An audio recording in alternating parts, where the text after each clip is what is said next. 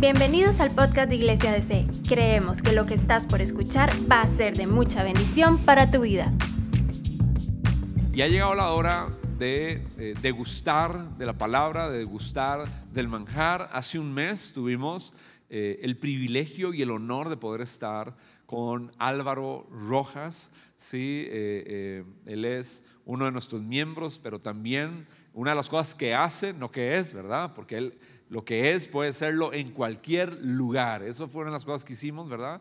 Pero tiene una gran responsabilidad y hoy me está dando una buena noticia, ¿verdad? Acerca de, la parte laboral. Pero, pero él, es, eh, eh, él trabaja como gerente general del Centro de Convenciones de nuestro país y siempre está ahí con todos los las reuniones cercanas a gobierno, ICT, y entonces siempre nos, nos pasa empapando, ¿verdad? ¿Qué se está moviendo? ¿Cómo se está moviendo? Y también haciéndonos reflexionar de, eh, con ejercicios que podemos hacer también como iglesia. Pero él no se queda ahí, ¿verdad? Él no se queda ahí, ha estado súper inquietado desde hace mucho tiempo y en miras de desarrollar eh, eh, y escribir un libro eh, acerca de la autoridad, acerca de principios. Y voy a, darle el espacio, saludarte. Hoy tenemos, aquí somos en la iglesia como unas 20 personas, estamos 20 a 21 personas aquí en la iglesia, eh, desde casita. ¿Qué tal si le agradecen a este Dream Team que no, verdad, que no, no falla, no paran, verdad? Dale un aplauso ahí desde casa a cada uno de ellos y de los de, que están aquí, le damos un aplauso a todos los que están en casita por esa fidelidad. Gracias al Señor. Sí, gracias al Señor. Ah, nos comentan que están bien, que están compartiendo. Eh, algunas personas dicen, ahorita estoy solita, ¿verdad? Dice Andrea Atencio, eh, Adela, Jorge y Sofi, ¿verdad? Están muy bien en familia desde Sabanilla. Les mandamos un saludo. Te vayan escribiendo todas esas cositas. Alvarito, qué bueno tenerte. Estimado Dan, primero, muchas gracias por la invitación otra vez, ¿verdad? No, no esperaba tan pronto estar aquí, pero bueno, un mes después estamos compartiendo. Eh, con toda esta gente linda, primero un saludo a toda la gente que está aquí, porque realmente se nota la entrega, la pasión, y siempre que uno viene hay e-, ese espíritu, ¿verdad?, de servir al Señor y creo que eh, estoy seguro que hoy va a ser pues una noche especial desde que estuvimos aquí en la adoración, sentir la presencia de Dios, eh, recapitular un poco lo que vimos la vez pasada y ver este a dónde nos lleva el Señor. Obviamente tenemos algunas cosas preparadas, pero siempre con el espíritu abierto para que Dios nos oriente en el tema de hoy. Amén. Ah, hacemos un repasito eh, breve de, las cosas que aprendimos acerca del principio, acerca de toda la, espiral esta de la, del potencial que hay en nosotros, ¿verdad? Tal, vez retocamos algunos. Claro que sí, se me ayudan ahí con, con la presentación. Eh, la gran mayoría creo que estuvieron la vez, la vez anterior y les compartía que fue la vez pasada la primera vez que exponía en público este, este tema. Eh, es parte del, de un libro que estoy escribiendo que está por lanzarse en, en febrero, que se llama El eslabón perdido del liderazgo.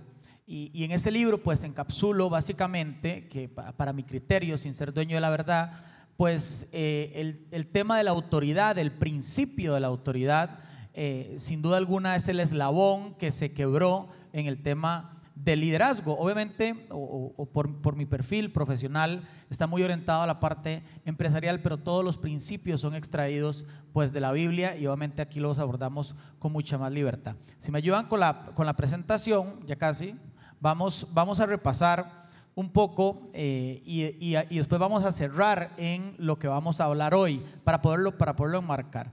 Eh, la vez pasada conversábamos, para ir recapitulando, eh, que la autoridad es uno de los principios más distorsionados que hay en la sociedad, que todos los problemas o la gran mayoría de problemas que existen actualmente en la sociedad tienen su raíz o su vínculo en, en, la falta de autoridad, en este principio totalmente desvirtuado, todo lo que son asesinatos, todo el narcotráfico, el divorcio, la bastardía, todo esto tiene una raíz en un tema de autoridad y es una autoridad malentendida. Hablábamos la vez anterior que el concepto de autoridad que el mundo tiene es que cuando usted está bajo autoridad, usted está sometido a una autoridad, usted está controlado, está subyugado, está eh, delimitado, Manipulado. manipulado y que a nadie le gusta estar bajo autoridad. Pero la vez pasada pudimos ver que la autoridad es totalmente lo contrario, que, que la raíz etimológica, no solo de la Biblia, sino la raíz etimológica en general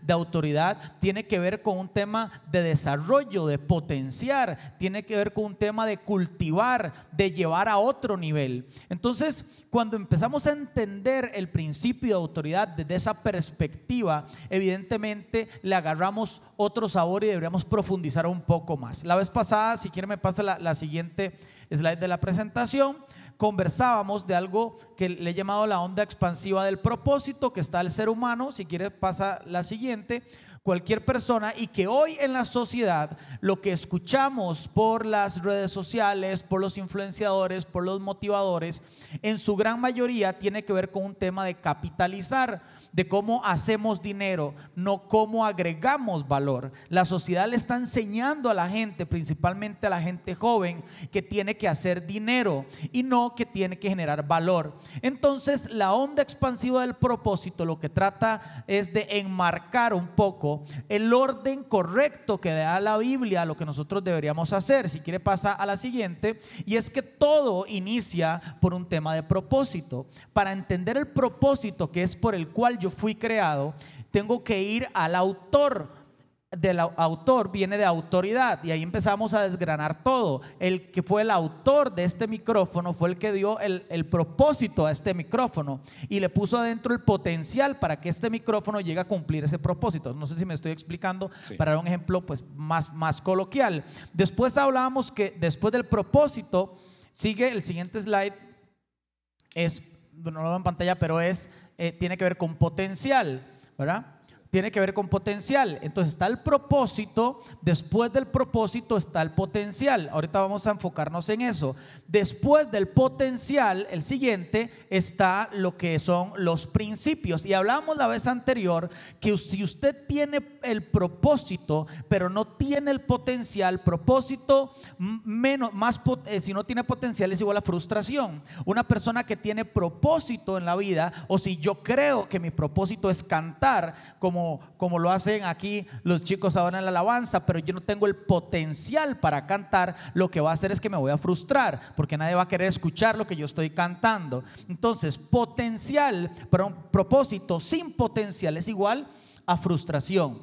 Pero si usted tiene el propósito y tiene el potencial y no tienen los principios, eso es igual a destrucción, ¿verdad? Los principios son lo que nos cubre a nosotros, lo que cubre nuestro, nuestro potencial, lo que hace que nuestro potencial de una u otra forma esté a salvo y llegue a un buen puerto. Hablábamos el ejemplo de Hitler la vez pasada, una persona con propósito, con potencial, porque nadie puede dudar que tiene un potencial para el liderazgo, pero su liderazgo no estaba resguardado por principios y final de cuentas lo que genera es destrucción. Por eso propósito más potencial eh, sin principios es destrucción. Estoy yendo muy rápido porque esto es nada más Es un, un repaso repaso, es un repaso. un repaso de lo que hablábamos la vez pasada.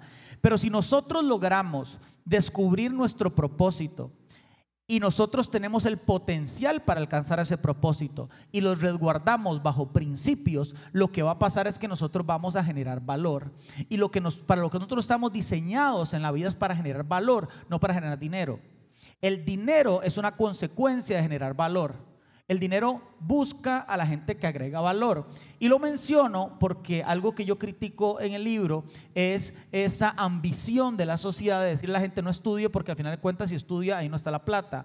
Y todo se ha vuelto un tema de dinero, ¿verdad? Entonces no un tema de agregar valor. Y es cómo la gente agrega valor. El valor después se capitaliza. El dinero es importante porque el dinero evidentemente lo que hace es que le da sostenibilidad a los proyectos, ¿verdad? Para que los proyectos puedan, puedan seguir. Pero si ustedes ven en la onda expansiva es lo último de la ecuación. Todo empieza con el tema del propósito. Después, si seguimos pasando por ahí y ya vamos a recapitular algunas cosas, en el siguiente slide, en el que sigue, hablábamos para entrar eh, de que el- la autoridad es un principio y hablábamos de la armonía en el liderazgo y desgranábamos un poco que la autoridad, puedes seguir con la siguiente, la autoridad en sí misma, eh, lo, que, lo que yo he podido conceptualizar o sintetizar para que sea más fácil de entender, es que tiene tres aristas.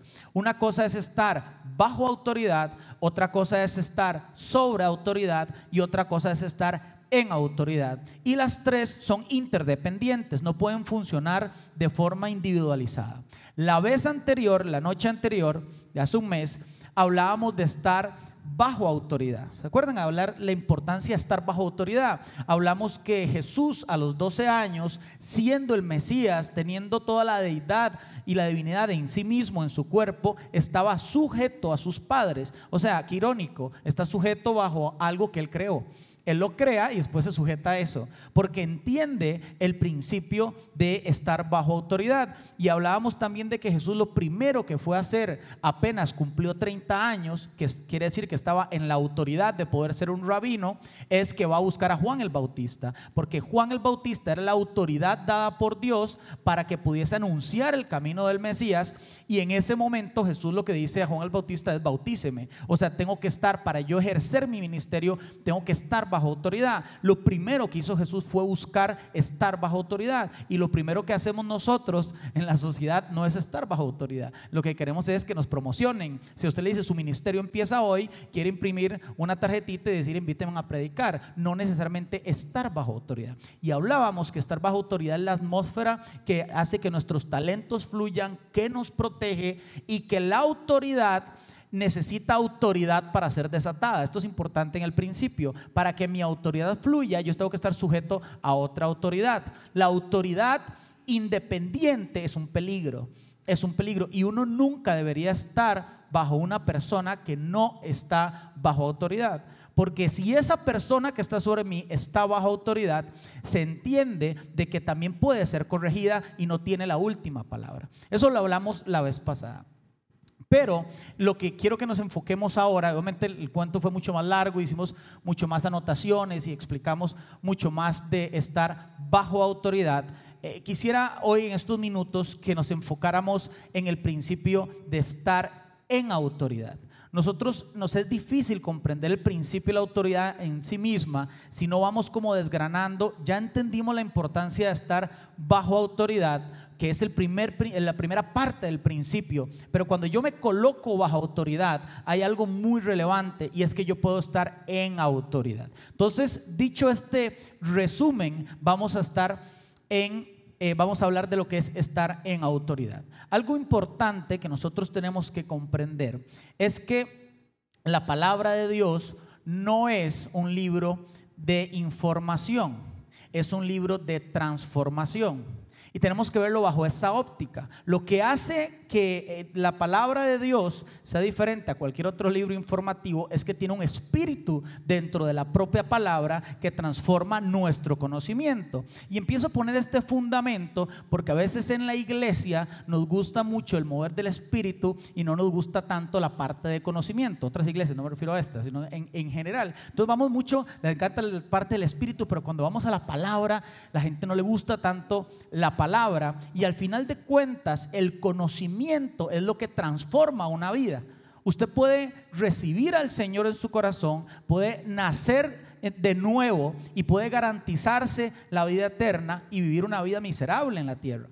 Porque lo que hace que usted sea transformado es la palabra de Dios. Pablo lo decía así en Romanos 12.2, no se amolden a este mundo, sino sean transformados. Transformados es la palabra metamorfosis. Así como una, una, mariposa pasa de oruga a ser mariposa, esa misma palabra metamorfosis es sean transformados mediante la renovación de nuestra mente, de nuestro entendimiento y así podrán comprobar cuál es la voluntad de Dios buena, agradable y perfecta. Timoteo 2.3 dice, dice, el cual quiere que todos los hombres sean salvos, o sea, salvos, renovación de espíritu, pero además vengan al conocimiento de la verdad. La palabra conocimiento en el original es luz y la palabra ignorancia o desconocimiento, en el original, perdón, oscuridad, en el original es ignorancia. O sea, para que mi vida salga de la ignorancia, necesito luz y necesito conocimiento. Y que la palabra de Dios alumbre mi entendimiento para que los ojos de mi entendimiento puedan ver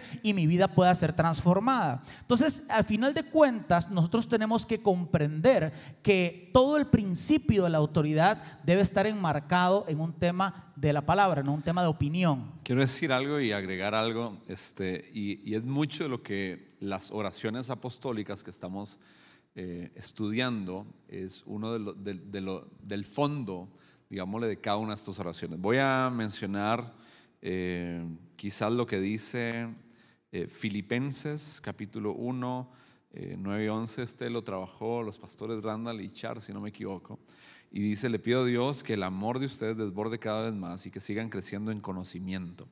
Ahí sigue eh, hablando sobre esto. Colosenses 1, eh, del 9 al 11, si no me equivoco, este lo trabajaron,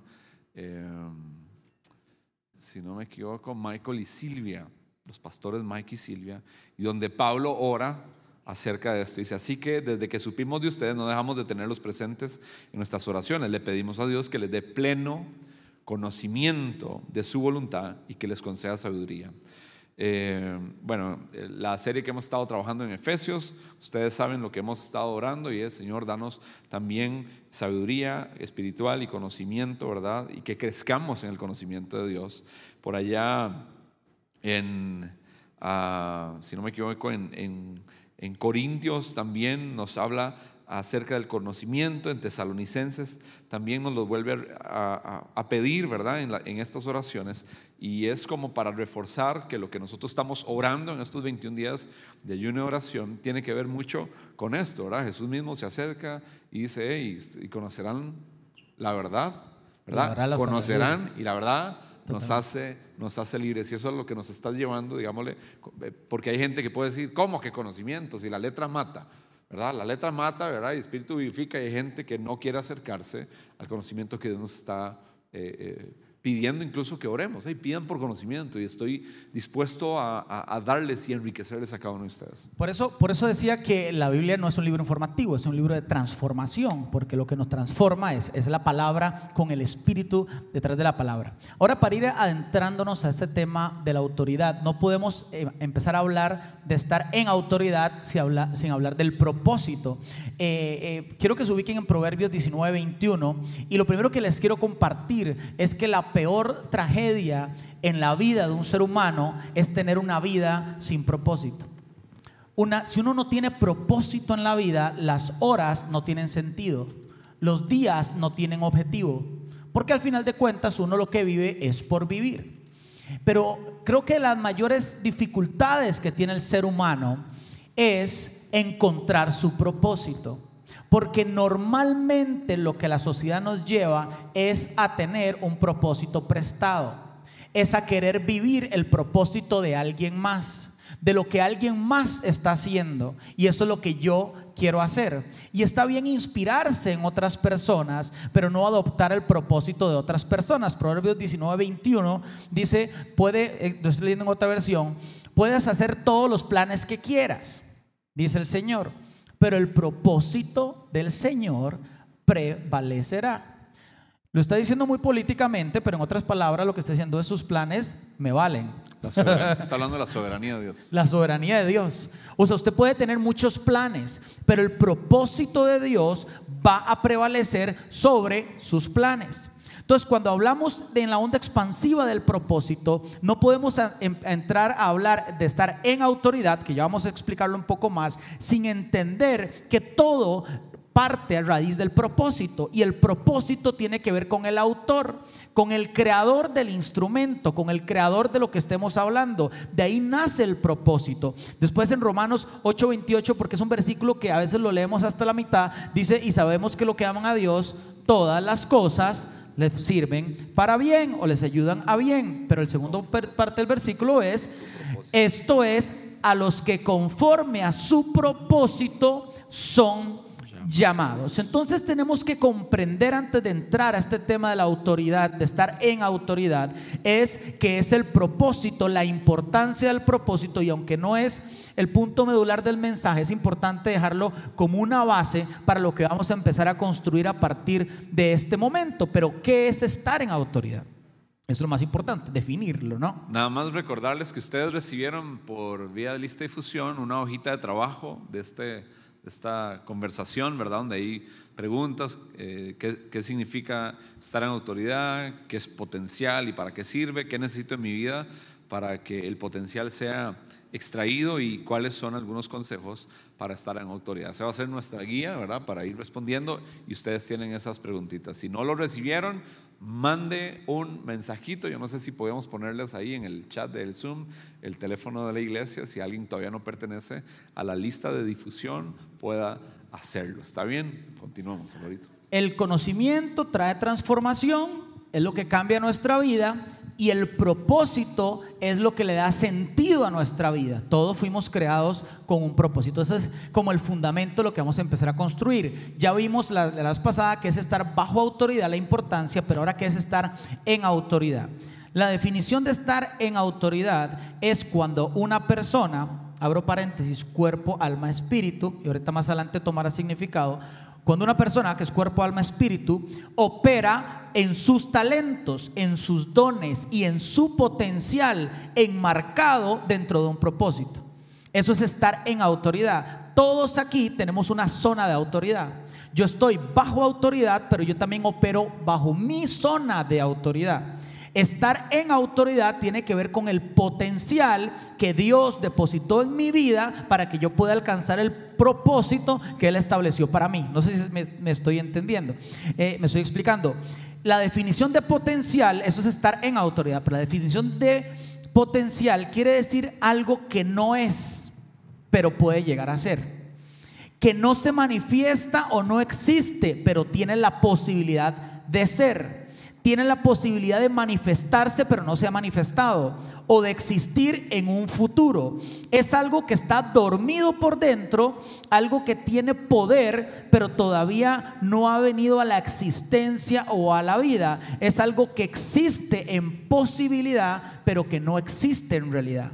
Eso es potencial. Entonces, estar en autoridad o trabajar en autoridad es cuando yo logro extraer ese potencial y empiezo a operar bajo ese potencial que Dios puso en mi vida para que yo pueda alcanzar un propósito. No sé si me estoy explicando. Ahí es donde nos enseñaste como ejemplo una semilla el ejemplo de la semilla. Ahorita vamos a, entrar en ese fundamento porque hablábamos ciertamente que Dios puso el potencial de una semilla de ser árbol dentro de la misma semilla. Esto es tan importante porque la gran mayoría de los cristianos creen de que Dios es su Señor. Señor es un concepto de autoridad. La palabra Señor tiene que ver con autoridad, una persona que está sobre algo. Y Dios es Dios de todos, pero Señor de algunos. Porque la Biblia dice que Dios es Señor de señores. Dios no es Señor de todos. Dios es Señor de alguien que señorea. Dios puede ser su Dios, pero no, puede no ser su Señor porque usted no señorea sobre sus emociones, porque usted no señorea sobre sus circunstancias, porque usted no tiene autoridad sobre su entorno, entonces Dios no es su Señor. La gente que, y esto no es revelación, esto es comprensión de lectura. comprensión de lectura, ¿verdad? Señor de señores, Rey de reyes. no, señor de señores. Entonces, lo que quiere decir la Biblia es que para que Dios sea Señor de alguien, ese alguien tiene que cumplir con una característica de ser un Señor también. Porque la única forma que Dios sea Señor de alguien es que esa persona esté enseñoreando. Dios es Señor de señores, no es Señor de todos. Dios de todos, Señor de algunos. En el momento en que usted está en autoridad y usted está operando bajo autoridad, sobre autoridad y en autoridad, usted es candidato perfecto para que Dios se convierta en su Señor. Antes de eso es una simple frase religiosa sin sentido. Porque para que Dios sea Señor de alguien, se tiene que cumplir una palabra, es que yo también tengo que ser Señor, porque Él es Señor de señores. No sé si me estoy explicando en el concepto. No, eso está muy rico y yo pienso que nos veía la parte práctica, ¿verdad? El que enseñorea sobre sus pasiones, el que enseñorea sobre la la ira ahorita con tanta frustración, el que no permite que las emociones les gobiernen, ¿verdad? Y yo sea como una mascota donde la emoción me, me dirige, eh, temas de vicios, ¿verdad? Pasiones desordenadas en nosotros, excesos, eso es lo que nos estás diciendo, obviamente a, eh, a nivel de espíritu, alma Y cuerpo. y cuerpo, ¿verdad? cuerpo. Porque no vamos a, a- a tener esa, ese pensamiento donde no importa lo que yo haga con mi cuerpo, ¿verdad? Mientras otro lo puede señalar, pero yo está aparte mi alma, que es una de las cosas y uno de los pensamientos que, que está corriendo muchísimo nuevamente, que es un pensamiento súper antiguo, pero que está volviendo a correr. Entonces, Jesús es Señor de señores, Jesús es Señor de señores. O sea, uno tiene que ser Señor para que Dios pueda ser su Señor. Ahora, el objetivo de nuestra vida, ya hablamos que la peor tragedia en la vida de una persona es tener una vida sin propósito, pero el objetivo de nuestra vida tiene que ser morir vacíos. Dios depositó en nosotros un potencial, depositó en nosotros un talento que es nuestra responsabilidad a través de nosotros, ser señores de nuestra vida, de extraer ese potencial. Es decir, nosotros tenemos la obligación de que ese potencial se, se- extraiga, se manifieste y morir vacíos. Por eso Jesús, cuando estuvo en la cruz del Calvario, volvió a ver para arriba, dijo, consumado es. Consumado es quiere decir, estoy muriendo vacío. Eh, lo di todo. Indistintamente si son 33 años, 60 años, 65 años o 10 años, saqué todo el potencial de mi vida, lo manifesté y a la hora de yo morir estoy muriendo vacío. Los lugares más ricos de la tierra están en San Francisco de Dos Ríos, están en Desamparados. Los lugares más ricos de la tierra, lastimosamente, son los cementerios. Los cementerios están llenos de libros que nunca se escribieron, de canciones que nunca se cantaron, de conferencias que nunca se dieron, de personas que no tuvieron la capacidad de extraer su potencial y los cementerios están plagados de potencial sin utilizar. De personas que no, tuviesen, no tuvieron la oportunidad o no tuvieron la responsabilidad de extraer su potencial y morir así como Jesús diciendo consumado es. Porque nuestro trabajo debería ser morir vacíos.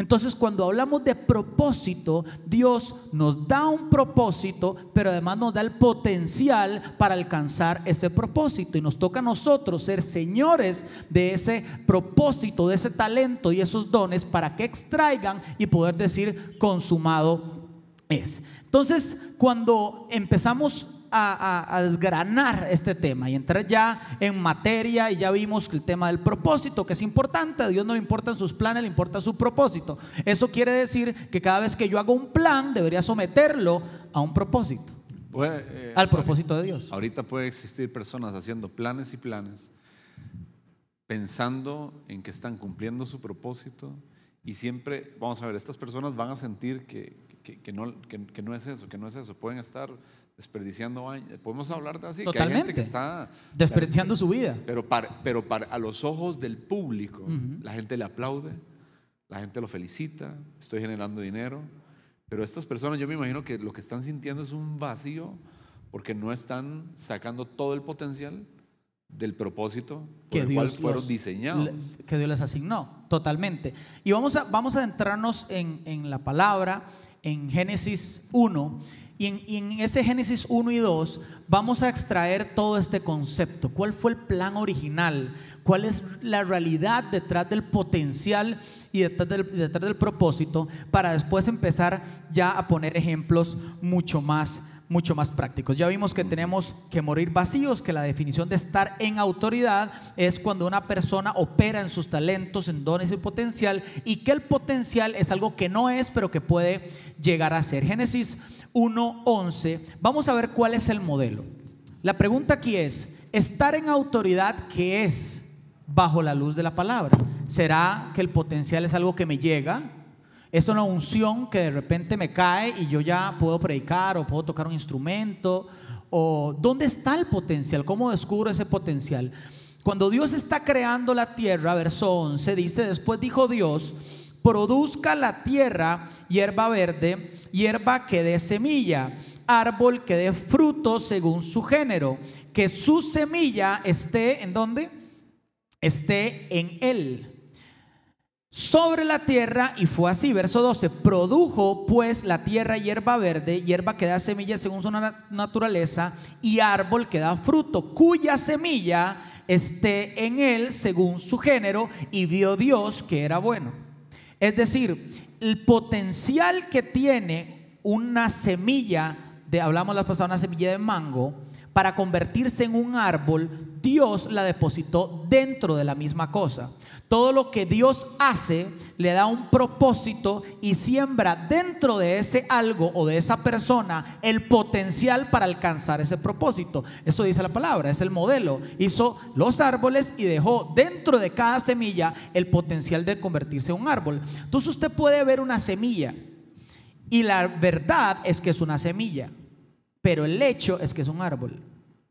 Ese árbol puede dar fruto o sea, la semilla, la verdad es que es una semilla, el hecho es que es un árbol, un árbol que puede dar fruto. Fruto que da más semilla. Semillas que dan más árboles, árboles que dan más frutos, frutos que dan más semilla. Bosques, bosques, montañas. la verdad es que es una semilla, el hecho es que es un bosque.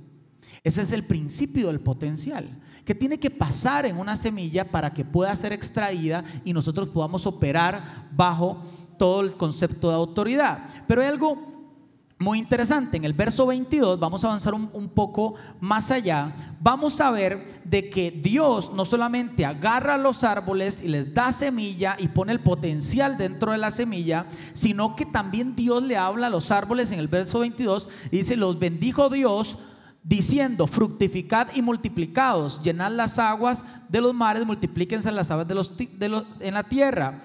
Y fue en la tarde y en la mañana el día quinto. Luego dijo Dios, produzca la tierra seres vivientes según su género, bestias y serpientes y animales de la tierra según su especie. Y fue así. E hizo Dios de la tierra según su género y ganado según su género, todo animal que se arrastra sobre la tierra según su especie. Y vio Dios que era bueno. Es decir, Dios tomó las plantas, le sembró el potencial y le dijo, fructifiquen, fructifiquen y multiplíquense. Pero no le dijo que enseñoren la misma indicación que vamos a ver ahorita más adelante que le da al hombre de fructifique y eh, multiplíquese es el mismo principio o las mismas palabras que le dice al hombre, pero al hombre agrega, pero señoré sobre todo, es decir, que le dio autoridad a las plantas y a los animales no le dio autoridad. Pero la palabra de Dios lo que hizo fue que activó el potencial de las plantas de poderse multiplicar. Entonces, si ya vimos de que Dios depositó el potencial dentro de una cosa para que cumpla ese propósito, aquí la pregunta es, ¿cuál es la fuente del potencial?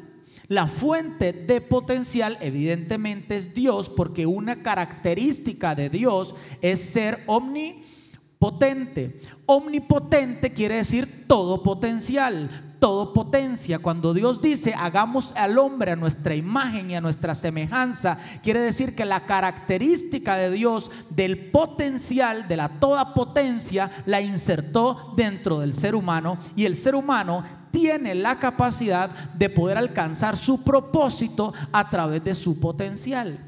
A veces nosotros queremos alcanzar el propósito en nuestra vida sin extraer nuestro potencial, sin operar en nuestro rango de autoridad, de estar en autoridad. Y es muy común encontrar personas que viven, como dije anteriormente, un propósito prestado, queriendo operar en potenciales prestados, en talentos que no son los de ellos, en dones que no son los de ellos. Y vemos gente frustrada en las iglesias queriendo ser algo que no son. Y la gente dice, es que este trabajo en la iglesia me está matando. Permítame decirle que si a usted su trabajo lo está matando, usted no está trabajando en su zona de potencial. Porque el potencial de cada uno y el trabajo de cada uno, más bien lo que hace es que genera mucha más energía para usted seguir. Si usted algo le está matando, usted no está trabajando en su zona de potencial.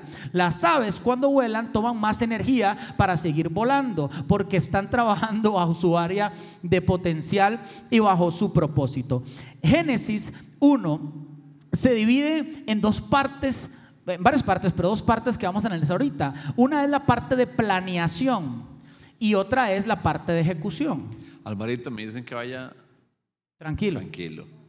Que, que, van que respire, que Está bien. estamos en familia, ¿verdad? O ahí me están escribiendo, ¿verdad? Vamos a respirar. Vamos me emociono, me Sí, sí, está emocionado. Está súper bien. Estamos en casa, estamos en familia, ¿verdad? Y veo a la gente ahí. Uno ya hasta dejaron de escribir, ¿verdad? Dijeron, voy a esperar la grabación, ¿verdad? vamos a entrar a la parte de planeación. Dios crea al hombre, ya vamos a hablar de esto, pero después habla de lo que planea hacer y después habla de lo que ejecuta hacer y después esto es distorsionado por el pecado. Eso es lo que quiero que veamos en este texto en particular, verso 26. Dice, hagamos al hombre, es la primera vez que la Trinidad se manifiesta en la Biblia, hagamos es plural, eso lo vimos la vez pasada, al hombre a nuestra imagen, conforme a nuestra semejanza, y señoré en los peces del mar. Es decir, lo hablamos la vez pasada, Dios, que es Padre, Hijo, Espíritu Santo, un ser tripartito, crea un ser tripartito que es cuerpo, alma, espíritu. O sea, son tres mirando a tres. Y Dios vierte sus características en ese, en ese ser humano. Y dice, y esto es, es eh, importante, y apenas le, da esa relación de característica conforme a su imagen y semejanza, dice señoré. O sea, eh, piensa en el hombre, lo crea y le da un principio de autoridad. Le entrega y le delega la autoridad. Señoré en los peces del mar, en los aves de los cielos, en las bestias, en, la, en toda la tierra y en todo animal que se arrastra sobre la tierra. Dios le dio al hombre la capacidad de enseñorearse sobre todas las cosas menos sobre una. Y es sobre otro ser humano. Dios le dijo, señoré sobre los peces del mar, sobre las aves, sobre toda la tierra, menos sobre otro ser humano. Y ahí es donde la, autoridad se empieza a distorsionar desde el principio, porque cuando un ser humano quiere aprovechar su autoridad para señorear sobre otro ser humano, es contrario a lo que dice la palabra. El verso 27 es clave, porque dice, creó Dios al hombre. Muchas personas en la iglesia creen que Dios primero creó a Adán y después creó a Eva. Y en realidad no fue así. Verso 22. Creó Dios al hombre a su imagen y semejanza, a, su imagen. A imagen de Dios los creó. Varón y hembra los creó. Creó a la mujer y al hombre. O sea, es decir, al hombre en dos, en dos, versiones, en dos modelos, varón y hembra los creó. Los creó al mismo tiempo. No primero hizo Adán y después hizo Eva. Los creó al mismo tiempo. La mujer no es un plan B de Dios. La mujer no llegó después. Porque Dios los bendijo al mismo momento. Los bendijo al mismo tiempo los creó en el mismo momento y dice, verso 28, le dije anteriormente es importante, creó Dios al hombre, verso 28 dice, y los bendijo Dios. Dios bendice con autoridad tanto al hombre como a la mujer o al varón y la hembra en este caso, y dice, he aquí os he dado toda planta que da semilla que está sobre toda la tierra, sobre todo árbol que hay fruto y que dé semilla. Verso 31 dice, y Dios miró lo que había hecho y lo consideró que era muy bueno. Estamos hablando en la parte de planeación. Dios todavía no ha ejecutado eso, lo ha planeado. Y vamos a ver que esto es importante porque Dios lo que hace es, dice, crea todo, hace toda la creación, dice, hagamos al hombre a nuestra imagen y a nuestra semejanza, varón y hembra los creó, pero además piensa en darle toda la autoridad. Y en el verso 28 es importante, aquí dice, y, aquí os he dado toda planta que da semilla. Esa es la parte de planeación. Ahora vamos a ver la parte de ejecución. ¿Qué tiene que ver? Está en Génesis 2.4. Dios piensa esto, lo planea y vamos a ver en Génesis 2.4 que que ya empieza Dios a ejecutar lo que había planeado, básicamente. Dice, cuando Dios el Señor hizo la tierra y los cielos, aún no había arbusto en el campo sobre la tierra, pero ya lo había pensado. Antes vimos que ya lo había pensado. No había brotado la hierba porque Dios, el Señor, todavía no había hecho llover sobre la tierra ni existía el hombre para que la cultivara. No obstante, salía de la tierra un manantial que regaba toda la superficie del suelo. Verso 7. Y Dios, el Señor, formó al hombre. Pero en el texto anterior vimos que había creado al hombre. Esto es importante para entender el principio de la autoridad. Dios todo lo que hace, primero lo crea y después lo forma. Dios no creó primero al hombre y, después a la mujer. Dios los creó al mismo tiempo y formó primero al hombre y después a la mujer. Eso es como que usted tenga un plano de unos condominios que usted piensa hacer, donde hay cuatro torres de condominios en el papel. Usted crea el diseño, pero usted dice estratégicamente voy a hacer primero la torre 1 y después voy a formar la torre 2. Básicamente eso fue lo que hizo Dios. Primero crea al hombre y a la mujer y después los forma en diferentes momentos. Dice, del polvo de la tierra y sopló en su nariz eh, hálito de vida y el hombre se convirtió en un ser viviente.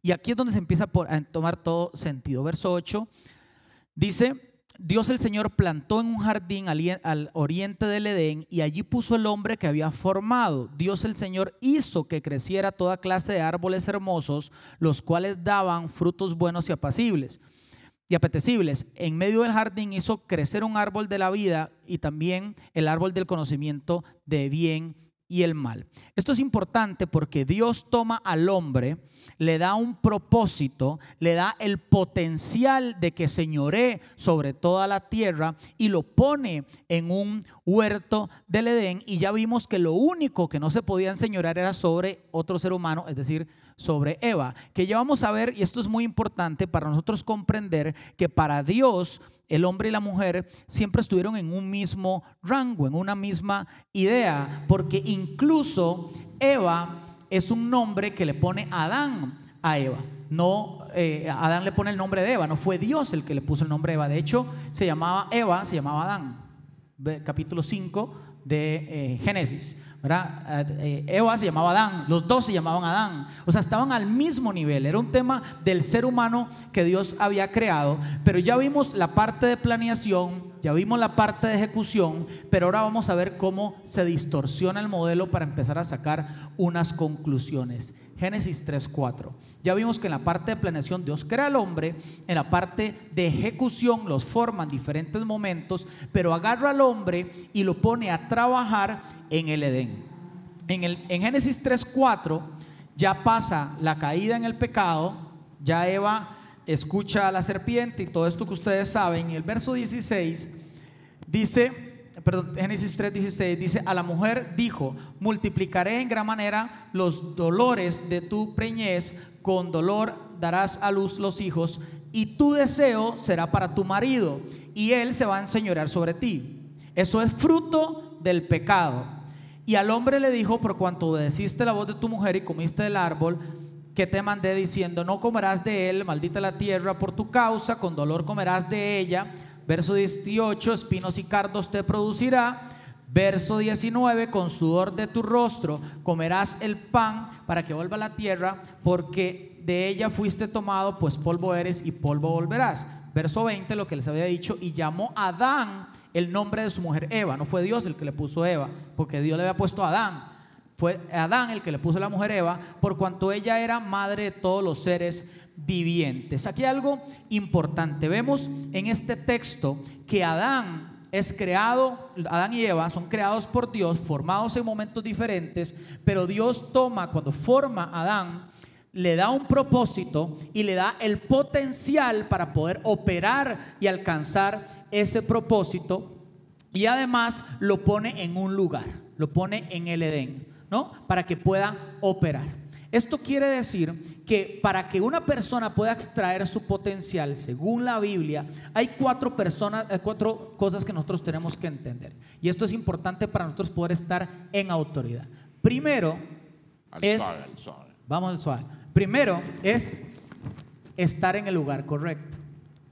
Para que el potencial de Adán pudiese salir, tuvo que haber estado en el Edén, en el lugar que Dios destinó para que él estuviese. Esto es importante porque muchas veces nosotros nos movemos del lugar por un tema emocional y no por un tema de lo que Dios dice donde yo debo estar. Si usted está en el lugar incorrecto, su potencial nunca va a poder salir. Y hay gente que le gusta moverse de un lado a otro porque el otro lugar, el lugar es más bonito, porque cantan mejor, porque tienen más luces, porque tienen más gente, porque están mis amigos, o me muevo de trabajo, o me muevo de ciudad, o me muevo de casa, o me muevo de lo que sea, sin consultarle a Dios. Muchos planes hay en el corazón del hombre, pero el propósito de Dios permanece para siempre. Dios puso a Adán en ese lugar para que su potencial pudiese salir. De hecho, es interesante porque Eva no conoce a Adán hasta que Adán cumple una serie de características. Primero, que está solo. Y segundo, que está en el lugar correcto. Tercero, que está en la presencia de Dios. Y cuarto, que está trabajando. Y esto es importante porque a veces los hombres quieren tener una mujer sin estar operando en potencial, sin estar trabajando y sin estar en la presencia de Dios. Los ninis. Los ninis. Número uno, para que nuestro potencial salga y estar, poder operar en autoridad, es estar en el lugar correcto. Número dos, es estar bajo autoridad. Una vez que usted encuentre el lugar donde Dios lo quiere poner, usted tiene que estar bajo autoridad. Adán estaba bajo la autoridad de Dios, porque era obviamente el ser que estaba sobre él. Número tres es estar en la presencia de Dios. Si yo encuentro el lugar donde Dios me quiere llevar, si yo estoy ubicado bajo autoridad y yo estoy en la presencia de Dios, yo soy un candidato para que el potencial que Dios puso en mi vida empiece a funcionar y empiece a fluir. Y el punto cuatro es estar trabajando. Y a veces las personas creen que su trabajo es la empresa donde trabaja. Y en realidad el trabajo visto bajo la óptica de Adán es operar bajo su potencial. Nuestro potencial nunca va, a, nunca va a encontrar otra dimensión si nosotros no lo ponemos a funcionar. El funcionamiento eh, bajo el marco de estar en el lugar correcto, bajo autoridad y en la presencia de Dios, el funcionamiento de la autoridad es del potencial, es lo que hace que el potencial siga fluyendo. Dios, acuérdense lo que lo hemos hablado, Dios crea y después forma. Ese es el modelo de Dios. Dios primero crea algo y después lo forma y pone el potencial dentro de ese algo para que pueda alcanzar su propósito. Ahora, ¿qué pasa con el entorno cuando llega alguien a ese lugar que tiene propósito y que tiene potencial. Y esto es muy interesante porque en el modelo de planeación Dios le ordena al Edén que le dé comida a Adán. Tiene que trabajarla, pero le ordena que le dé comida a Adán, árbol que dé fruto, para que Adán pueda tomar ese fruto. Eso quiere decir que cuando usted llega al lugar correcto y usted está bajo autoridad y usted está con un propósito y tiene el potencial para ese propósito, ese lugar a usted lo tiene que bendecir. Y esto es muy profundo. Cuando usted llega a un lugar, ese lugar te tiene que bendecir, porque Dios ha ordenado a ese lugar que te alimente. Dios no le dio sillas a Adán, Dios escondió las sillas dentro de los árboles. lugar donde Dios nos, manda a nosotros nos tiene que bendecir. El lugar donde nosotros vamos, antes de que nosotros lleguemos, sabe que nosotros vamos a llegar. Dios primero hizo el Edén y después puso a Adán dentro del Edén. Esto es un principio importante de la palabra. Porque cuando yo llego a un lugar, todo lo que está ahí tiene que generar el recurso para que yo pueda desarrollar mi potencial y pueda alcanzar mi propósito y las cosas se hacen más fácil. Entonces, si usted quiere anotar por ahí, tenemos que entender una cosa. En, cuando nosotros estamos, nuestro potencial está en el lugar correcto y estamos, estamos bajo autoridad, esa autoridad provee la liberación de nuestro potencial. Y el lugar provee los recursos que nosotros necesitamos para desarrollar nuestro potencial. Es decir, si Dios a usted lo trajo a Iglesia ese y esa es su convicción, y, es así tal cual, usted aquí está puesto, se pone bajo autoridad, va a encontrar su propósito en la presencia de Dios, porque el único que puede revelar el propósito es el autor de las cosas, le revela su propósito y el potencial no va a venir de afuera hacia adentro, es algo que usted ya tiene adentro. Entonces, este lugar a usted lo tiene que bendecir. Y estoy seguro que hay personas en esta iglesia que desde que pusieron un pie en este lugar han, han empezado a prosperar, han cambiado de trabajo, les ha ido mejor, han estado creciendo y si usted tiene tres años de estar en esta iglesia, usted vuelve a ver tres años atrás y dice, yo soy una mucho mejor persona de lo que era hace tres años atrás.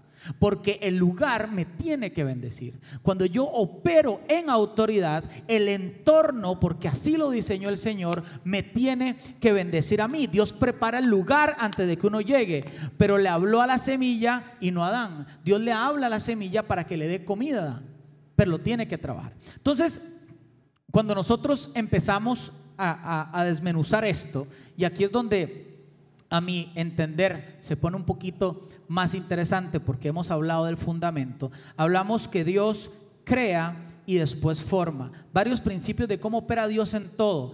Dios le da a las cosas un propósito, pone el potencial para alcanzar ese propósito dentro de esa cosa, pero además también Dios primero crea y después forma.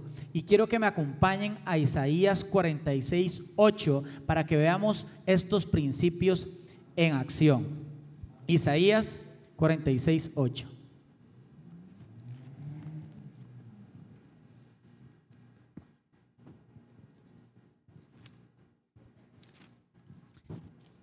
Yo lo tengo en otra versión, pero usted lo puede leer en la Biblia que usted tiene ahí.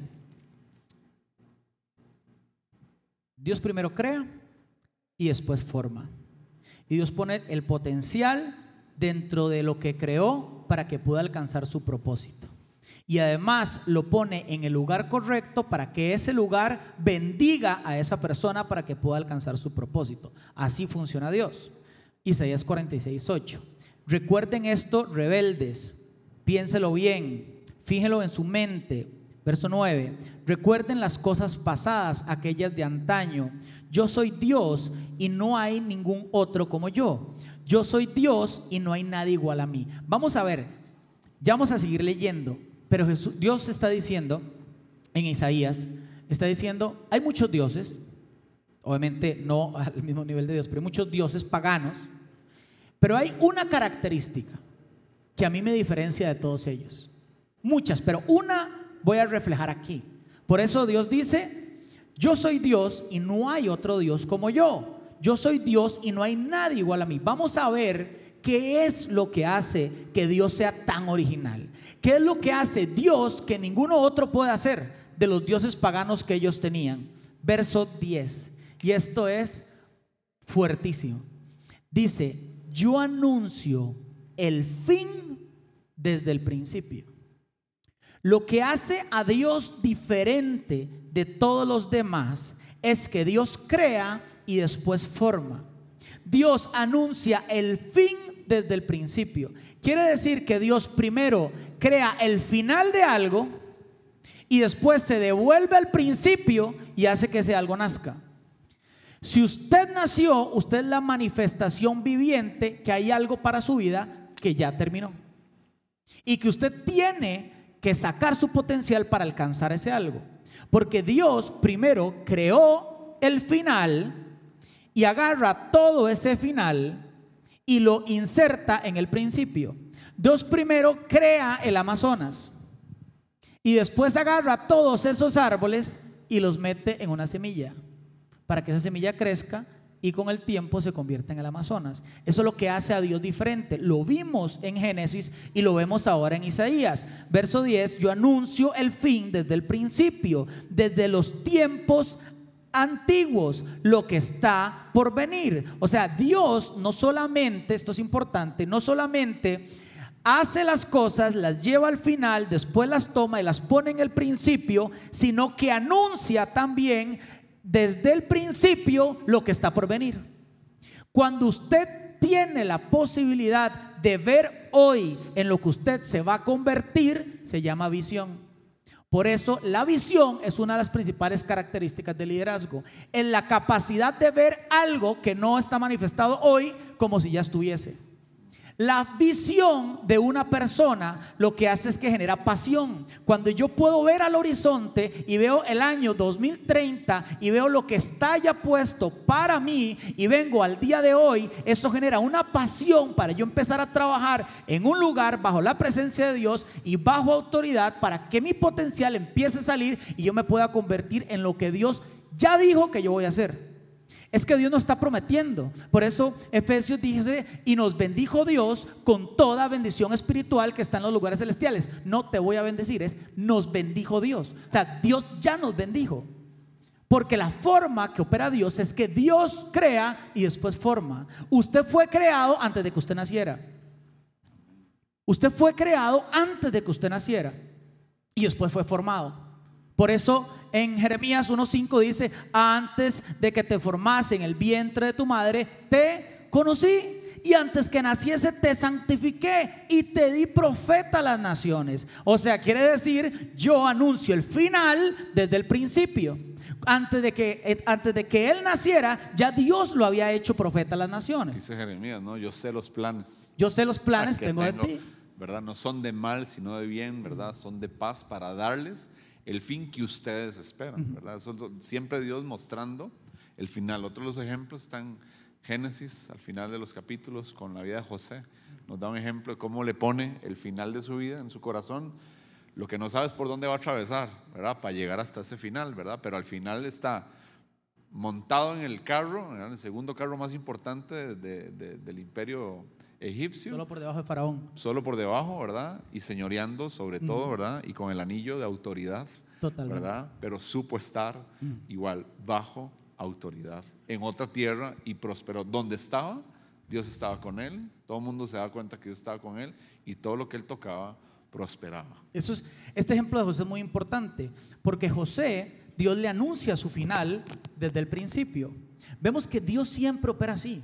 Cuando Dios dice planes tengo para, de bien para ti, no es una promesa efímera, no es una palabra de motivación, es que Dios ya está viendo lo que va a pasar, porque Dios antes de que usted naciera hizo el final y después usted vino a ser formado para algo que ya sucedió.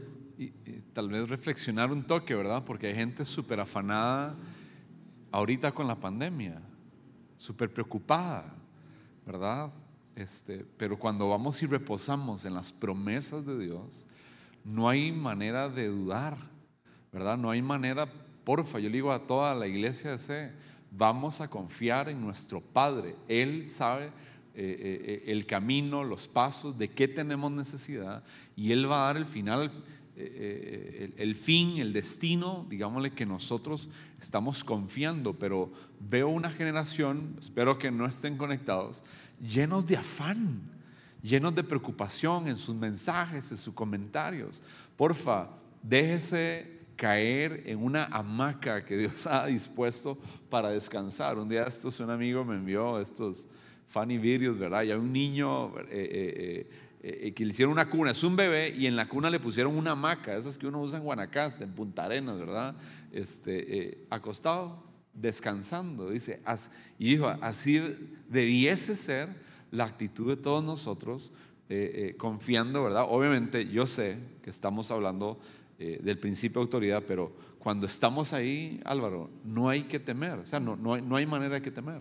Totalmente, Esto, este principio lo hemos aquí manifestado yo anuncio el fin desde el principio. Cuando usted tiene la posibilidad de ver el, final desde ahorita, se llama visión. Y esto es, importante porque si lo que yo estoy viendo hoy en medio de esta pandemia no se parece a lo que Dios me enseñó, lo que yo estoy viviendo hoy es temporal. Si lo que yo estoy viendo hoy no se parece a lo que Dios me enseñó, lo que estoy viviendo hoy es temporal. Y ahí descansa nuestro corazón, porque Dios cuando me creó ya sabía que yo iba a pasar por una pandemia. Para Dios esto no es sorpresa. Si Dios sigue sentado en su trono, a Dios la pandemia no lo agarró de, de, golpe, no lo agarró de repente. Él sabía y tiene un propósito atravesando esta situación para cada uno de nosotros, para cumplir el propósito y que nuestro potencial sea extraído. Entonces, cuando Dios dice a través de toda la Biblia, lo vemos con José, lo vemos con Jesús, ¿por qué Jesús no podía ser amedrentado? Porque usted no puede amenazar con la muerte a alguien que ya está muerto. Porque cuando Jesús estaba ahí, él ya sabía su final. No porque lo estaba viviendo, porque dice Apocalipsis 3:18, Cordero fue inmolado desde el principio del mundo. O sea, Dios, Jesús, es inmolado desde el principio del mundo. Desde antes de la fundación. Desde antes de la fundación del mundo. porque fue creado, pero fue formado en el año cero. Y cuando llegan los romanos y llegan los demás y lo amenazan con la muerte, si ya yo estoy muerto, si ya yo sé lo que va a pasar, si ya yo lo veo, porque tengo la visión en la cruz y gozo de cruz, lo que iba a pasar, lo que me sostuvo en la cruz no es lo que estoy viviendo hoy, es lo que venía después. Porque lo que nos sostiene a nosotros en los momentos de dificultad no es el presente, es la esperanza de futuro, la esperanza de que Dios ya terminó lo que yo estoy viviendo hoy. Dice en hebreo, sino que es el gozo puesto delante El de gozo él. puesto Él viene y delante de él. soporta el oprobio. Regresándome un segundo, porque ahora, bueno, me están diciendo que ya llevemos todavía más al suave para digerir. ¿Verdad? Vamos, estamos, yo sé que estás súper emocionado. Y va a haber tercera parte, gente. Ahí levanten la mano, porque el otro ADN vamos a tener que seguir un poquillo. Levanten la mano a los todos, qué lindo. qué. Ah, ¿Y aquí qué? ¿La gente qué?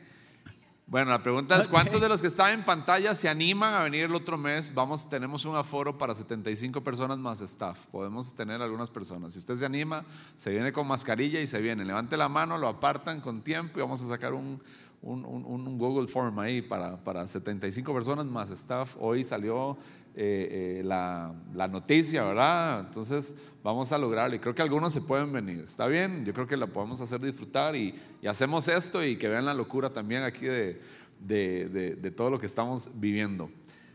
Eh, José, José sabía el final, él se vio, Dios se lo mostró, pero se sujeta a lo que sus hermanillos quieren hacerlo. Se sujeta a la autoridad de la casa de su amo, siendo un esclavo. Se sujeta a la de los autoridad de los El- carceleros el jefe de los carceleros. y se sujeta a los deseos del faraón. Siempre él vivió bajo autoridad. Sostenido por un Por, por Una al- visión por- futura. por una visión, ¿verdad? Este, y, y- y todo lo que hacía, todo el potencial. Él sabía que el potencial no iba a salir, no. pero él, él estaba Y- trabajando. Y, siempre estuvo en el lugar donde Dios quería que él estuviese. Sí, porque lo, que me da, vamos a ver, porque ahora dijiste, y, y- y tal- se, puede malinterpretar, tal vez a veces las personas dicen, entonces no va a tener dificultades en mi vida, tengo, estoy en una iglesia y en esa iglesia no va a tener broncas, y- ¿verdad? Entonces no estoy en lugar de bendición. O sea, se puede malinterpretar, ¿verdad? Simplemente él, donde estaba todo le salía bien. La gente decía, Dios está con usted, ¿verdad? Pero había aflicción, había prueba, ¿verdad?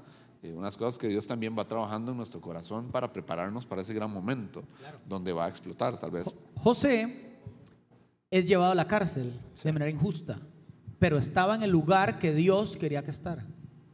O sea, quiere decir que el lugar donde Dios quiere que yo esté no siempre va a ser el lugar más agradable ni el lugar más bonito. Que lo digan los discípulos, que estaban con Jesús en medio de una barca cumpliendo el propósito del Señor y en medio de una tormenta.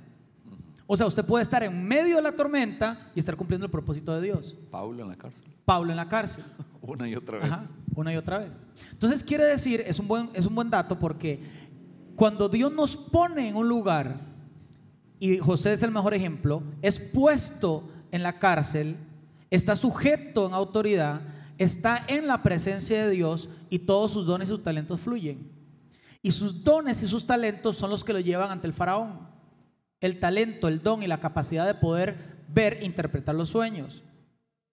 Entonces, vemos a través de la Biblia que Dios siempre funciona de esa forma. La, la parte B del verso 10 es como el sello de esto. Dice, al principio yo anuncio el fin del principio, de los tiempos antiguos, lo que está por venir, pero la parte B dice, yo digo, mi propósito se cumplirá y yo haré todo lo que deseo. Dios funciona de esa manera. Nosotros creemos, y lo hablábamos la vez pasada, que la bendición de Dios es necesariamente algo que viene de afuera hacia adentro. La palabra bendición es, significa, uno de sus significados, liberar. Cuando dice la palabra y los bendijo Dios, es que liberó el potencial. Dios guardó el potencial adentro nuestro y ese potencial puede ser liberado. Les quiero contar una anécdota personal.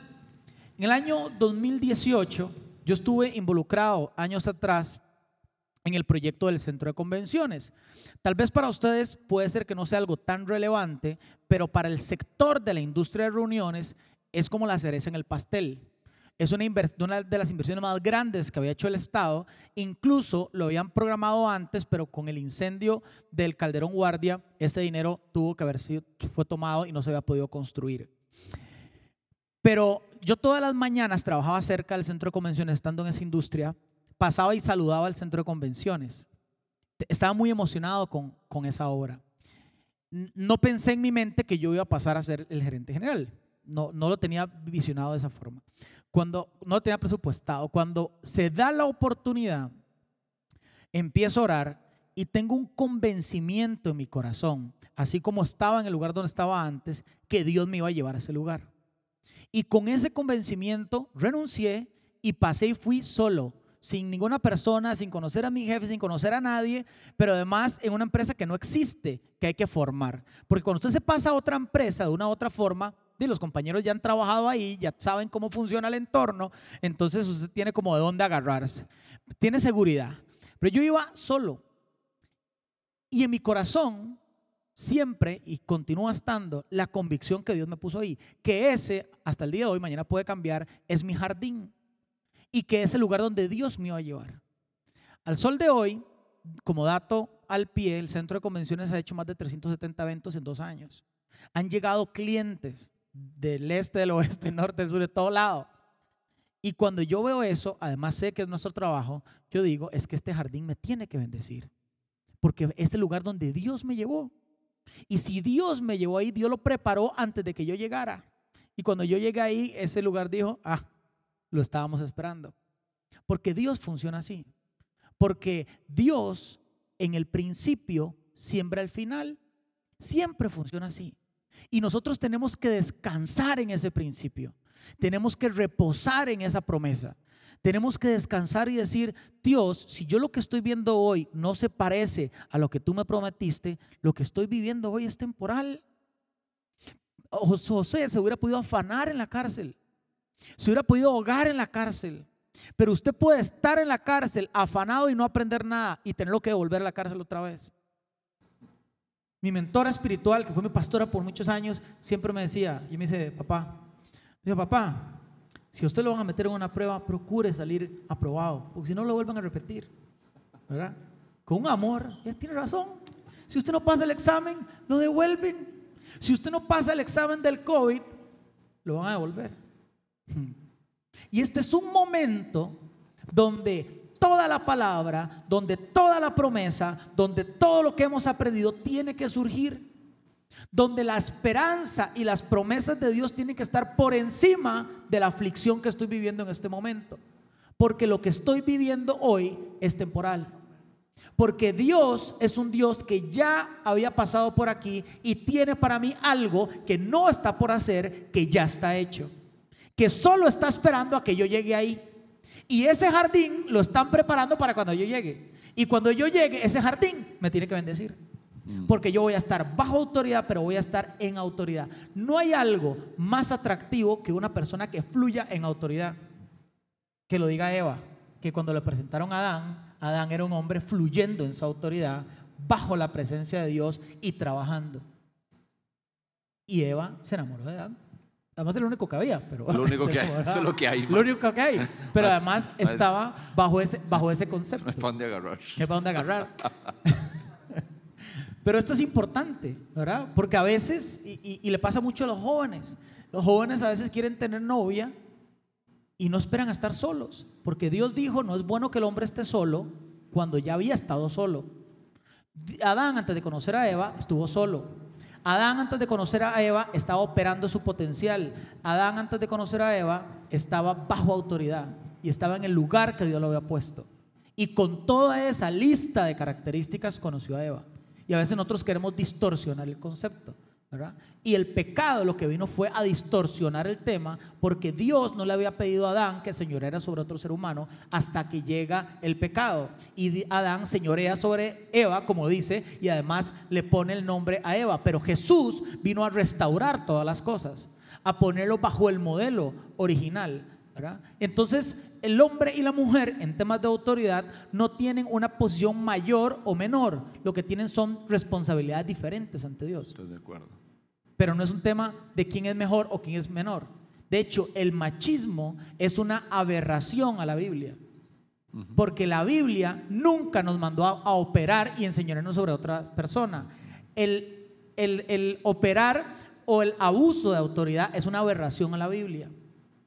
Uno nunca tiene que permitir que alguien abuse de autoridad sobre uno, porque no está en- en la palabra. Quiero, bueno, acotar eso y eso es importante para todos los que son líderes de grupos de conexión que, van, que vamos a abrir esta temporada.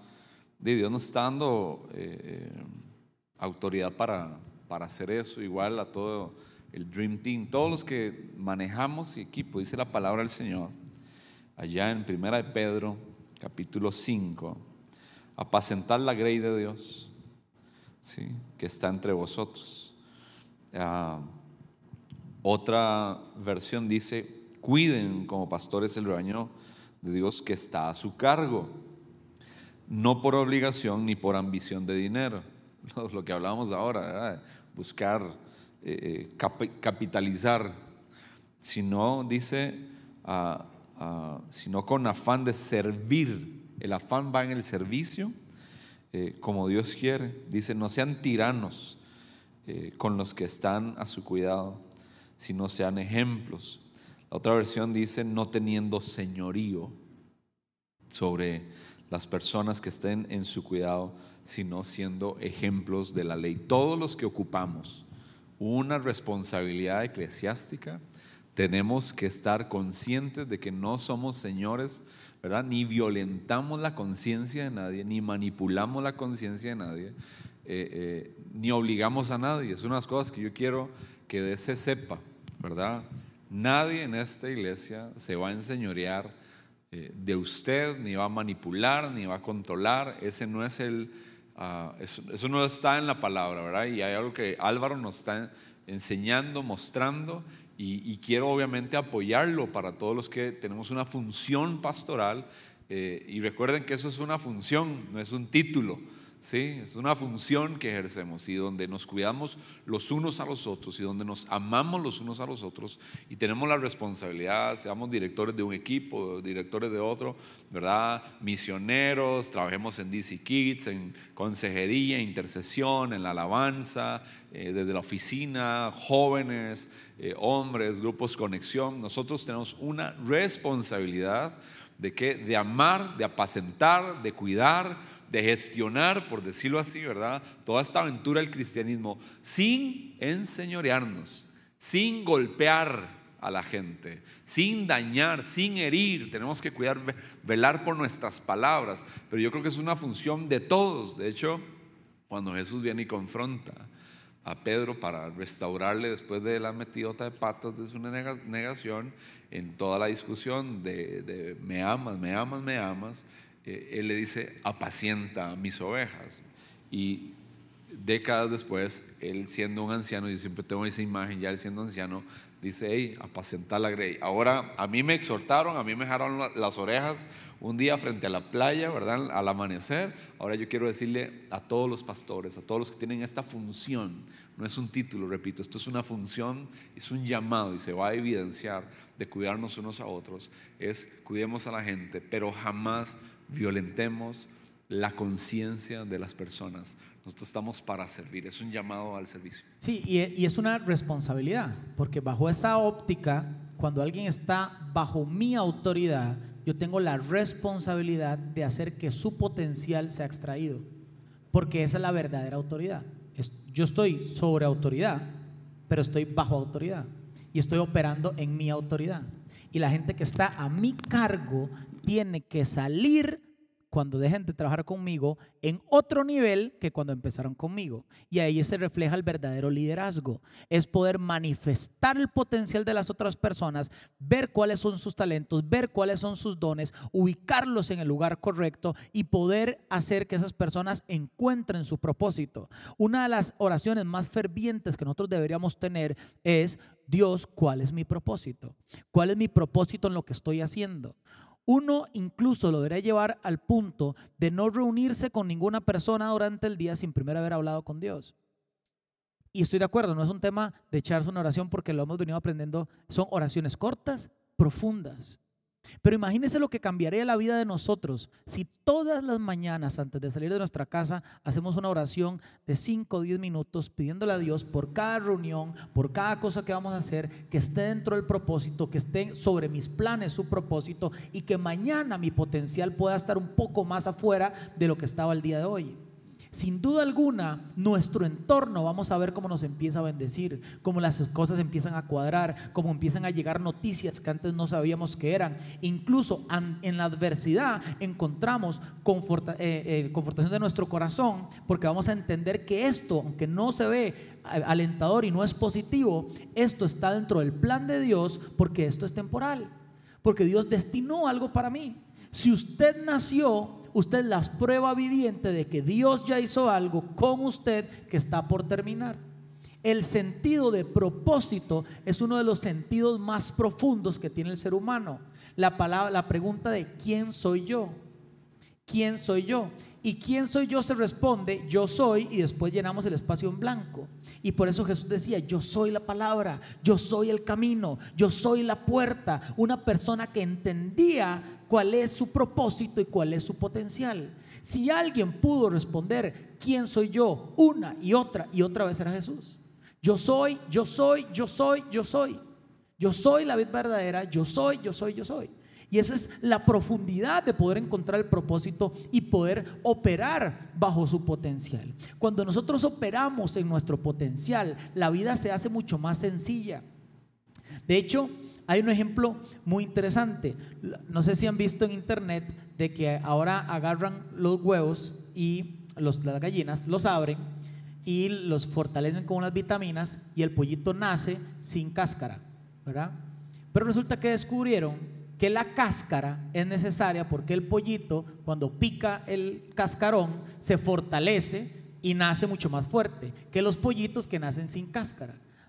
Entonces quiere decir que hasta las cosas que parecen que están puestas ahí y que son contrarias, ¿verdad? Al final de cuentas terminan sirviendo porque todas las cosas sirven para bien a los que aman al Señor y los que son llamados conforme a su propósito. Y vemos que todo empieza como a, entrelazarse.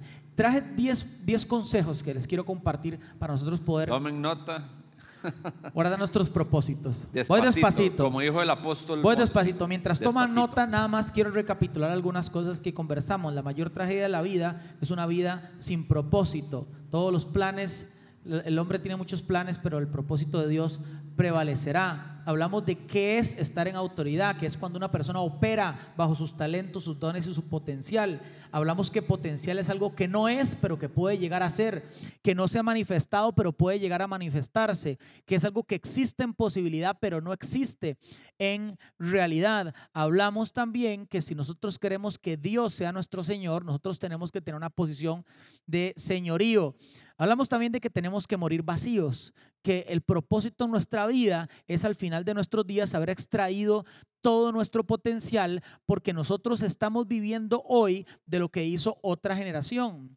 Todo lo que nosotros vemos aquí en su gran mayoría de ese lo hizo otra generación. Pero nosotros tenemos la responsabilidad de extraer todo nuestro potencial para dejarle algo a la generación que viene. Ese es el fruto del potencial como tal. Tenemos que morir vacíos, consumado es. Después hablamos del modelo del propósito, que es que Dios pone el potencial de todas las cosas dentro de la misma cosa que creó para que alcance su propósito.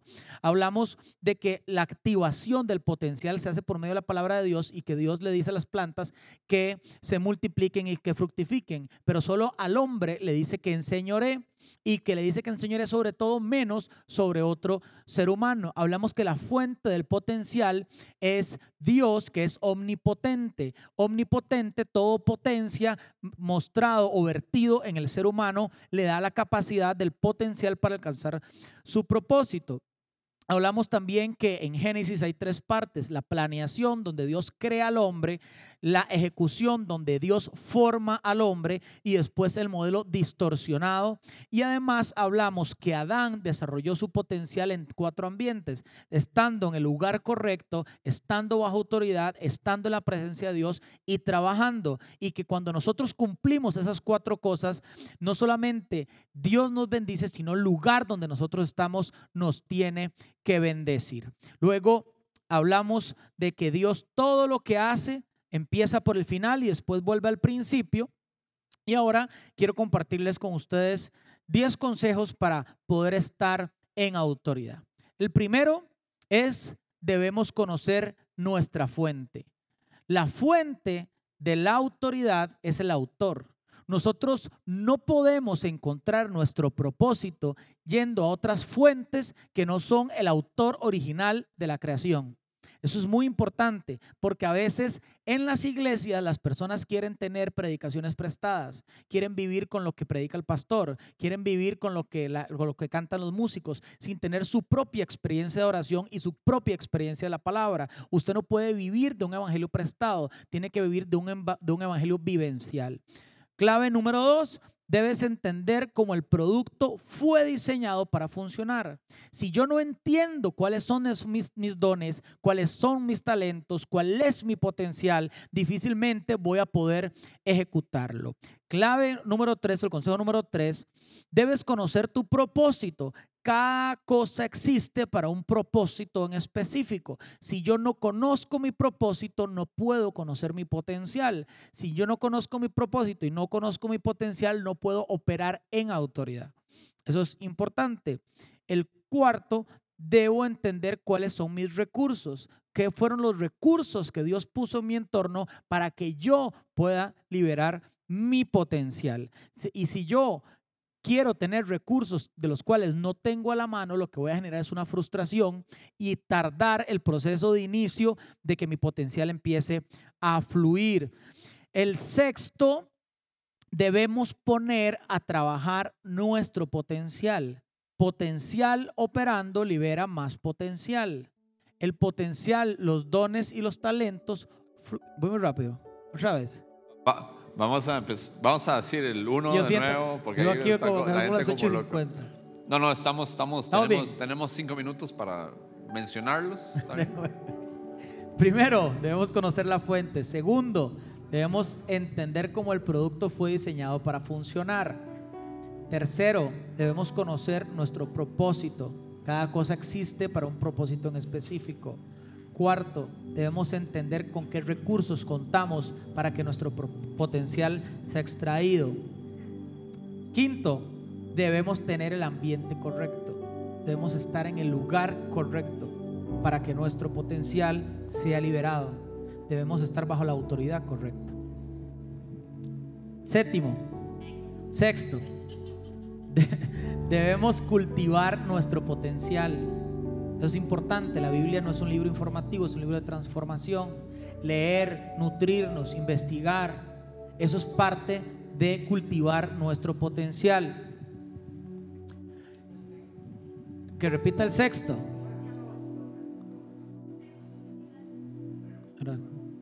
Debemos cultivar nuestro potencial. Es el último, ¿no?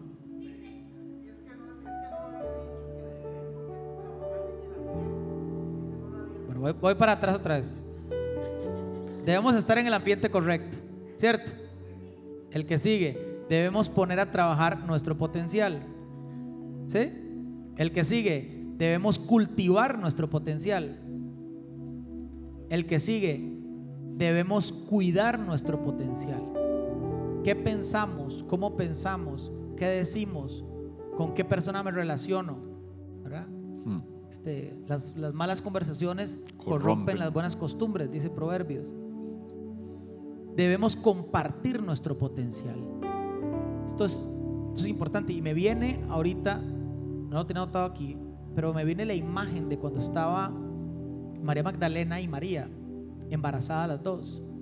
Con la pancita, María Magdalena seis meses más que María. Elizabeth. Elizabeth, perdón. y, cuando, y, cuando, pegan, y cuando pegan la pancita. Cuando llegan y brinca, brinca ¿no? el espíritu. Eso tiene que ver con compartir tu potencial. Cuando usted tiene una visión, está preñado de una visión y comparte con otras personas que también tienen una visión, la visión de nosotros brinca. Diferente a otra gente que más bien le baja el piso a uno cuando uno le comparte la visión. Ah, debemos compartir nuestro potencial. Y el último, debemos conocer y comprender los principios. Porque hoy nos hemos concentrado en el potencial, pero volvamos al puro inicio de la conversación. Propósito, potencial y los principios cubren nuestro potencial. Si nosotros no vivimos bajo principios, así tengamos el potencial todo desarrollado, en algún momento nos vamos a caer. Yo creo, eh, les, quiero ser muy, muy honesto, de lo que yo estaba escribiendo en el libro para estar en, en autoridad, muchas de esas cosas no las tenía. Y el domingo, Dios sabe que fue así, no pude dormir escribiendo esto. Y diciendo para mí mismo, wow, Dios me diseñó para un jardín. Y ese jardín me tiene que bendecir. Ese jardín me tiene que, porque Dios lo ordenó. No es un tema de arrogancia, no es que yo vengo aquí, no es que Dios le ordena al jardín que bendiga. Por ejemplo, entender que al final de cuentas Dios, si me hizo nacer, en mi caso, un 25 de octubre del año X, nos va a decir, ya Él me había creado antes. Y ya Él tiene un propósito para nosotros que se va a cumplir. Y yo creo que un bálsamo para nuestro corazón es si nosotros estamos convencidos que estamos en el lugar correcto, como estaba José en la cárcel, que estamos bajo autoridad, como estaba José a cargo del jefe de los carceleros, que estamos en la presencia de Dios y que estamos trabajando nuestro potencial, así hoy esta pandemia sea una cárcel, esto va a pasar y mañana voy a estar sentado al lado del faraón, haciendo lo que me gusta hacer y que mis dones y talentos fluyan, no para hacer dinero, para agregar valor, para agregar valor a los demás. Y yo creo, eh, convencido en el fondo de mi corazón, que esta palabra es para la iglesia, no es para el libro necesariamente. Porque todo cambió. Todo lo que yo pensé que iba a compartir cambió. Y obviamente pasa primero por mi persona, lo, trato de, digerir, pero con mucha emoción, mucho respeto y mucha devoción. He tratado de compartir lo que considero Dios ha puesto en mi corazón para algunos de ustedes eh, y que se puedan aferrar a esa palabra, porque Dios el domingo me despierta, escribo esto y estoy seguro que Él estaba pensando en algunos de ustedes que hoy están escuchando esta palabra. No me cabe duda que los mejores años de esta iglesia están por venir, que el potencial que tiene esta iglesia está por crecer, pero estos meses de pandemia, que puede ser pandemia física más no espiritual, puede ser pandemia física más no mental, depende de nosotros. Al final de cuentas, Dios va a tomar todo lo que está sucediendo hoy y lo va a volver a su favor. Porque nosotros somos creados conforme a su propósito. Teníamos muchos planes para este año. Estoy seguro que el 31 de diciembre de 2019 veamos el año 2020, algunos con mucha esperanza, muchos planes, pero muchos planes hay en el corazón de Dios, en el corazón del hombre. Pero el propósito del Señor prevalece. prevalece. ¿Cuántos han sido bendecidos en casa? ¿Cuántos han sido bendecidos? Dice la palabra eso, qué lindo ver las manitas levantadas y tal vez ya para el cierre, yo no sé los que han estado eh, en audio, tal vez hacer una conexión de cámara por dos minutos. Ahí están diciendo que muy bueno, desde Dota. ¿Sí? Una conexión de dos minutos, tal vez activar la cámara a todos los que están conectaditos, solo dos minutitos. Y Dice Efesios capítulo 2, en otro tiempo ustedes estaban muertos en sus transgresiones y pecados en los cuales andaban conforme a los poderes de este mundo. Se conducían según el que gobierna las tinieblas, o sea, vivíamos bajo otro señorío. Según el espíritu que ahora ejerce, dice, su poder en los que viven en desobediencia. En ese tiempo también todos nosotros vivíamos como ellos, impulsados por nuestros deseos de pecado, siguiendo nuestra propia voluntad y nuestros propios propósitos. Como los demás éramos por naturaleza objeto de la ira de Dios, pero Dios, que es rico en misericordia, por su gran amor por nosotros, nos dio vida con Cristo, aun cuando estábamos muertos en pecados. Por gracia ustedes han sido salvos. Y en unión con Cristo Jesús, Dios nos resucitó, nos hizo sentar con Él en las regiones celestiales para mostrar en los tiempos venideros la incomparable riqueza de su gracia que por su bondad derramó sobre nosotros en Cristo Jesús. Porque por gracia nosotros somos salvos mediante la fe. Esto no procede de nosotros, sino que es un regalo de Dios, no por obras, para que nadie se jacte, porque somos hechura de Dios, creados en Cristo Jesús para buenas obras, las cuales Dios dispuso de antemano a fin de que las pongamos en práctica. Hay un potencial, hay un propósito, hay principios, ¿sí? hay una autoridad. Inclina su rostro donde está, un segundito. ¿Sí? Tal vez podamos cerrar los ojos. Espero que hayas degustado este manjar. Y vamos a continuar el próximo mes ya antes de empezar esta transmisión. Le dije a Alvarito, vamos a seguir, ¿sí? aprendiendo y creciendo, porque hay más riqueza. Padre eterno, gracias. Gracias por tu palabra, que no es mera información, sino que es para nuestra transformación. Gracias Señor por crearnos y después formarnos. Gracias por tu espíritu que sopla en nosotros en esta noche. Veamos tu bendición, la bendición que ya está dentro de cada persona, dentro de cada discípulo tuyo, cada joven, cada familia.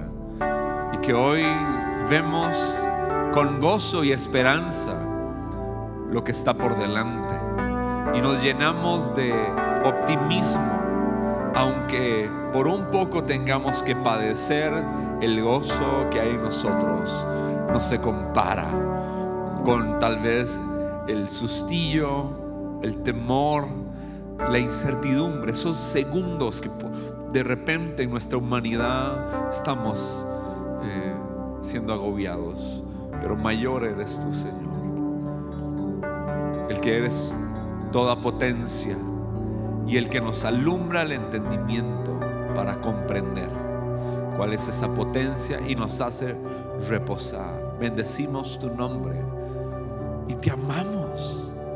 Te amamos, Señor, porque nos amaste primero y aún siendo pecadores, Cristo murió por nosotros y hoy vemos que estamos unidos y, en Cristo y, lavados eh, eh, por, por Cristo y encontrados en Cristo, quien es camino, verdad y vida. Señor, oramos en esta noche para que toda, todo ese potencial que hay en nosotros eh, salga, salga en este tiempo de todo aquello que hemos estado experimentando. Te lo pedimos con todo fervor, con toda brevedad, pero con toda profundidad. Gracias Jesús por tu palabra. Ah, amén y amén. Gracias por escucharnos. No olvides compartir este mensaje.